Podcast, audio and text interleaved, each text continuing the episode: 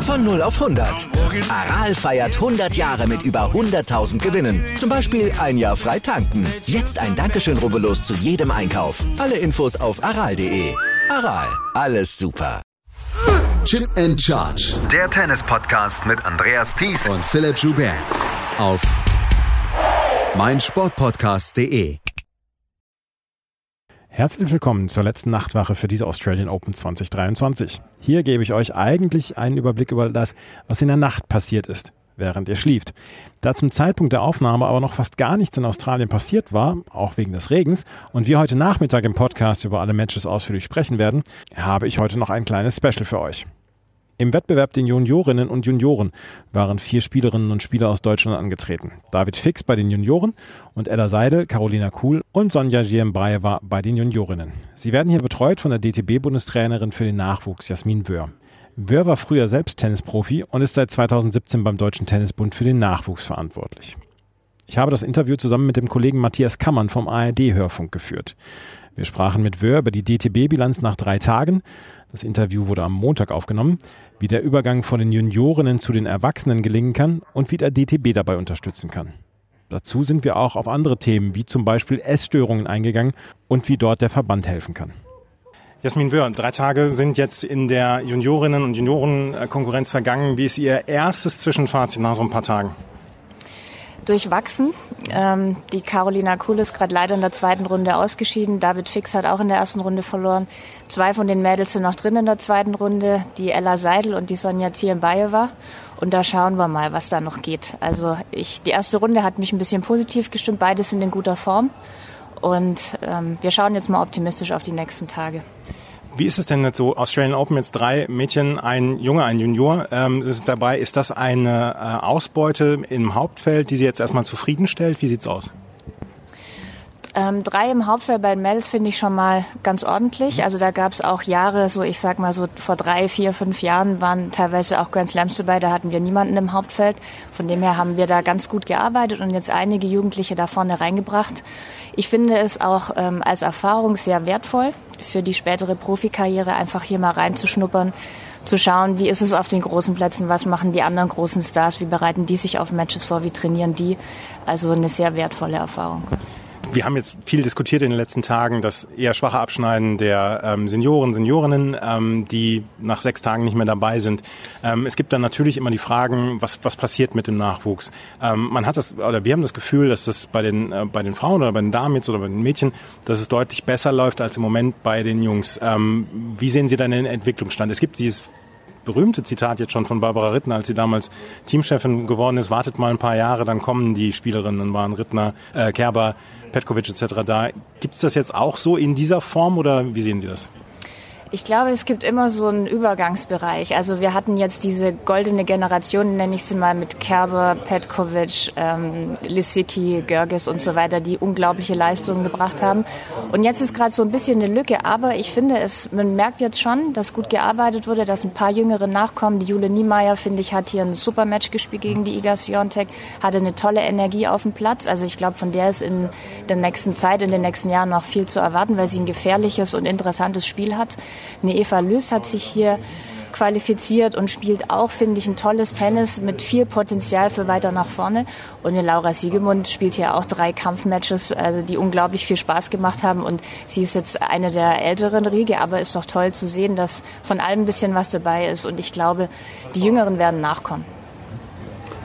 Ist es eigentlich so, dass das ein Thema ist, auch bei Ihnen im Jugendteam, wenn so Druck entsteht, dass die deutschen Senioren und Seniorinnen nicht so gut äh, abschneiden? Wird das diskutiert?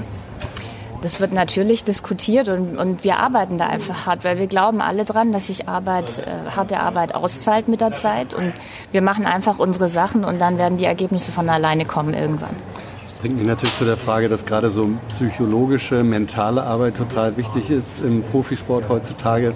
Gibt es die schon bei den Jugendlichen und wie sieht die konkret aus, wenn es die gibt? Ja, wir sind da sehr gut aufgestellt und arbeiten auch im Nachwuchsbereich mit, äh, mit Psychologen, mit Mentalcoaches zusammen Und sobald wir als Bundestrainer und im Trainerteam entscheiden, auch gemeinsam mit der Spielerin, die muss auch immer bereit sein, in dem Bereich arbeiten zu wollen. Das ist ganz, ganz wichtig, weil ich kann der das ja nicht aufzwingen, sondern sie muss es wirklich wollen. Und dann im Alter von 15, 16, 17 spricht man über das Thema. Und wir haben jetzt viele Spielerinnen, die inzwischen auch mit Mentalcoaches in dem Altersbereich arbeiten. Mhm. Wie kommt ein, eine Spielerin bei Ihnen in die Förderung ins, in den DTB? Wir haben ja dieses, diese Geschichte mit Porsche Talent Team, Porsche Junior Team. Ähm, wie passiert die Auswahl der Spielerinnen? Und gibt es da im Moment den, den Talentepool, dann, ich sage mal von 14 bis 17, der dann reichhaltig ist, wo man sagen kann, okay, da haben wir, da haben wir Spielerinnen, die dann auch in wenigen Jahren dann bei den Profis mitspielen können und vielleicht dann auch zweite Woche Grand Slams erreichen können? Ja, das ist natürlich wünschenswert und so sieht unser Fördersystem auch aus. Also wir haben ja einen Nachwuchskader, der wird immer im Herbst, im Oktober oder Ende des Jahres bestimmt für das darauffolgende Jahr. Und wir beginnen eigentlich im Alter von elf bis zwölf Jahren, die zu sichten, Sichtungslehrgänge zu veranstalten. Und dann gucken wir auf unser Trainerurteil. Wir schauen, wie sind die Ergebnisse bei Turnieren, wie sieht die deutsche Rangliste in dem Altersbereich aus.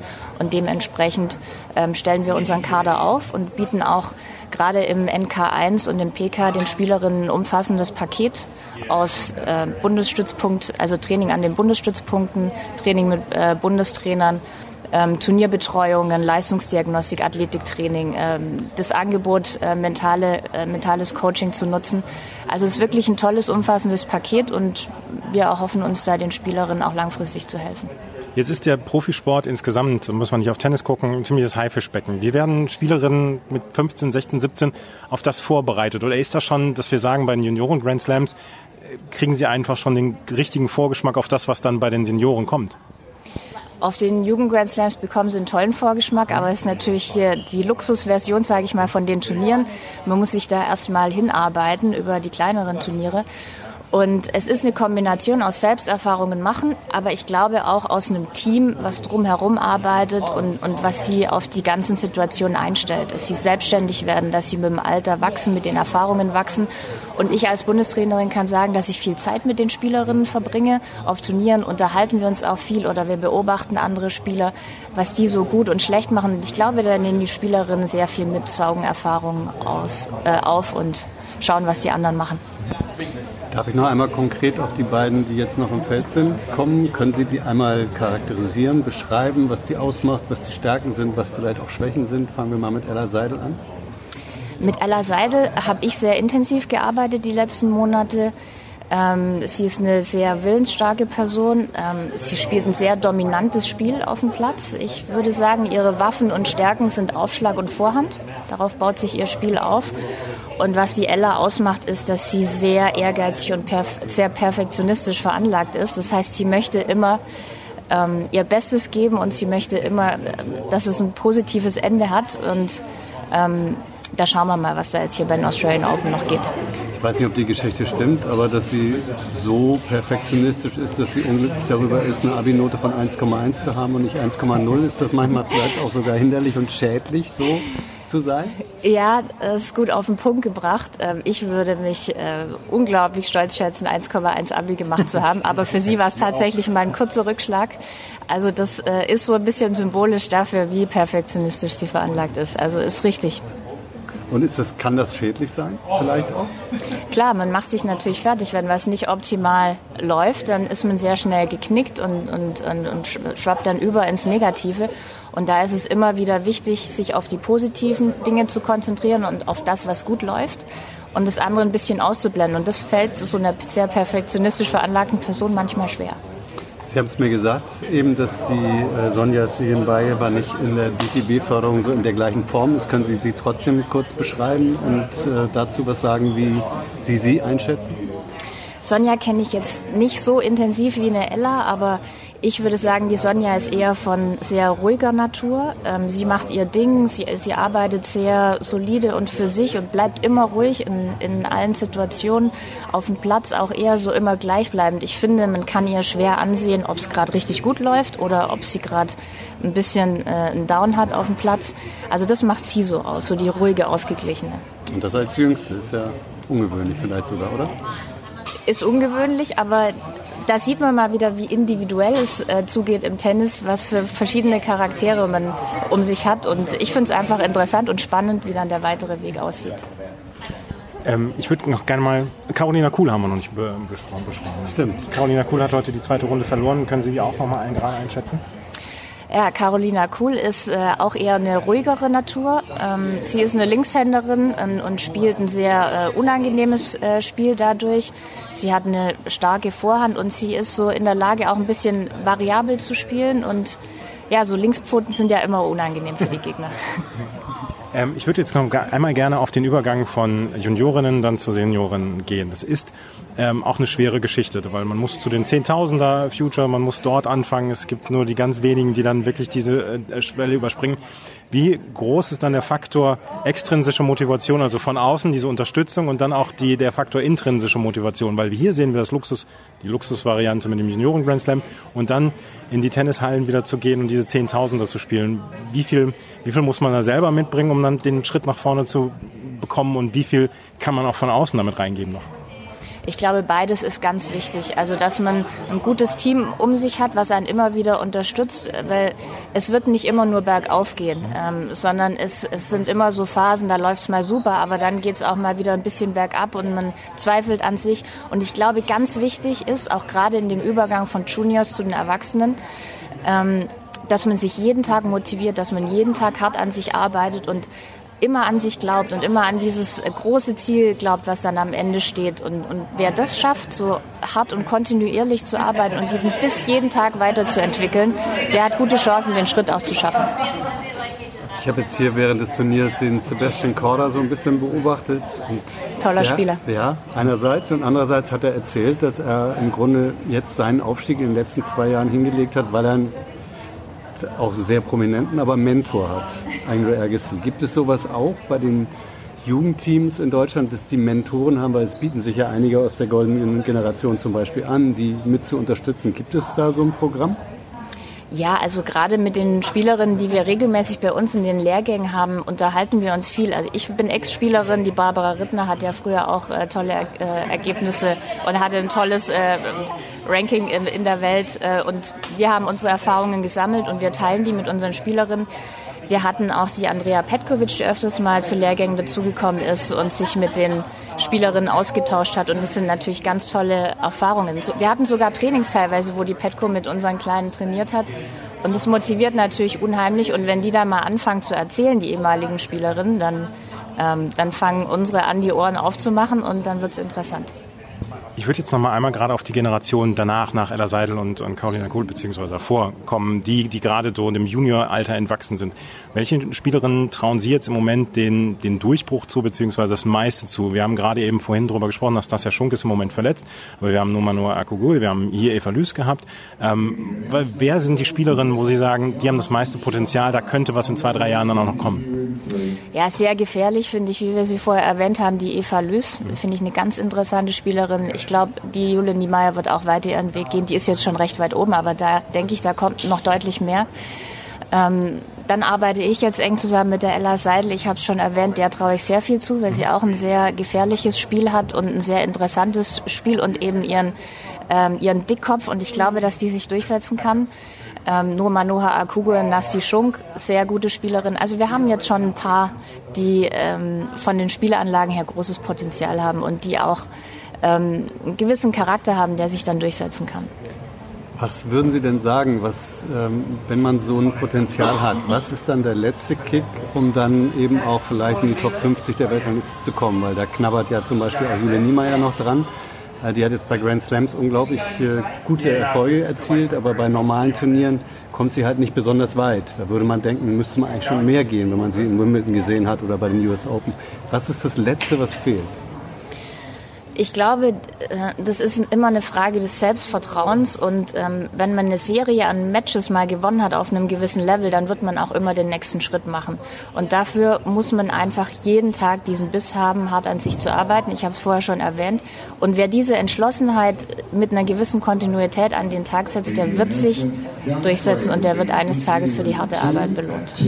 Ich hätte noch ein ganz anderes Thema, wenn ich darf. Klar, gerne. Ähm, da haben wir, ist ja im Sport viel drüber gesprochen besprochen worden. Jetzt gab es Ende des Jahres auch im Tennissport eine Studie über Essstörungen bei Frauen. Und da haben sehr viele aktuelle und auch ehemalige Spielerinnen teilgehabt und haben sich dazu geäußert. Jetzt arbeiten Sie mit jungen Mädchen zusammen, die ja auch sehr beeinflussbar sind von so sozialen Medien und so weiter. Ist das bei Ihnen Thema?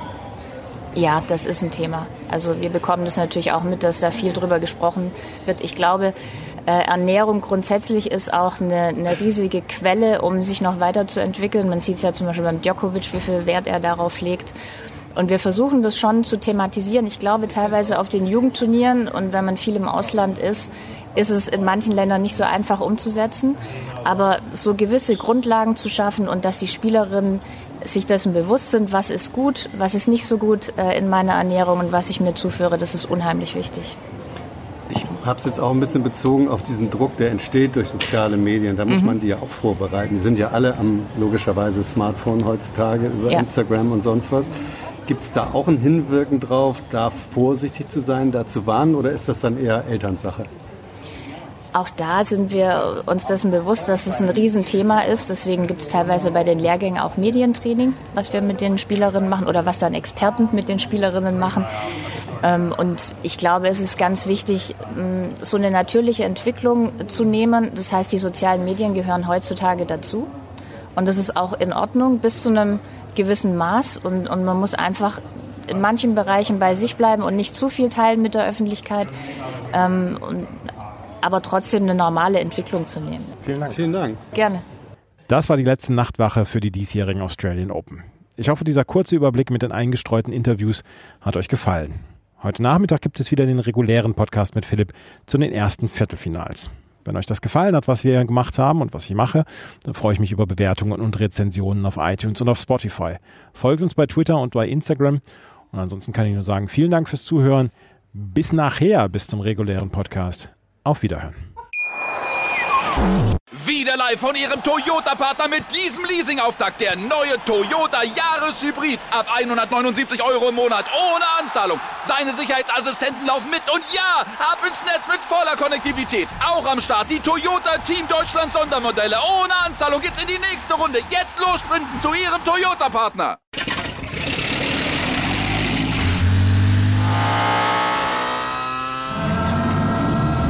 Von 0 auf 100. Aral feiert 100 Jahre mit über 100.000 Gewinnen. Zum Beispiel ein Jahr frei tanken. Jetzt ein Dankeschön, rubbellos zu jedem Einkauf. Alle Infos auf aral.de. Aral, alles super.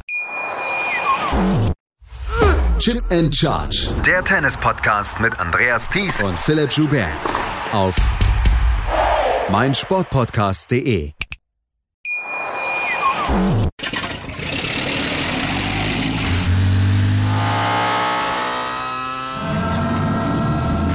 0 auf 100. Aral feiert 100 Jahre mit über 100.000 Gewinnen. Zum Beispiel ein Jahr frei tanken. Jetzt ein Dankeschön, rubbellos zu jedem Einkauf. Alle Infos auf aral.de. Aral, alles super.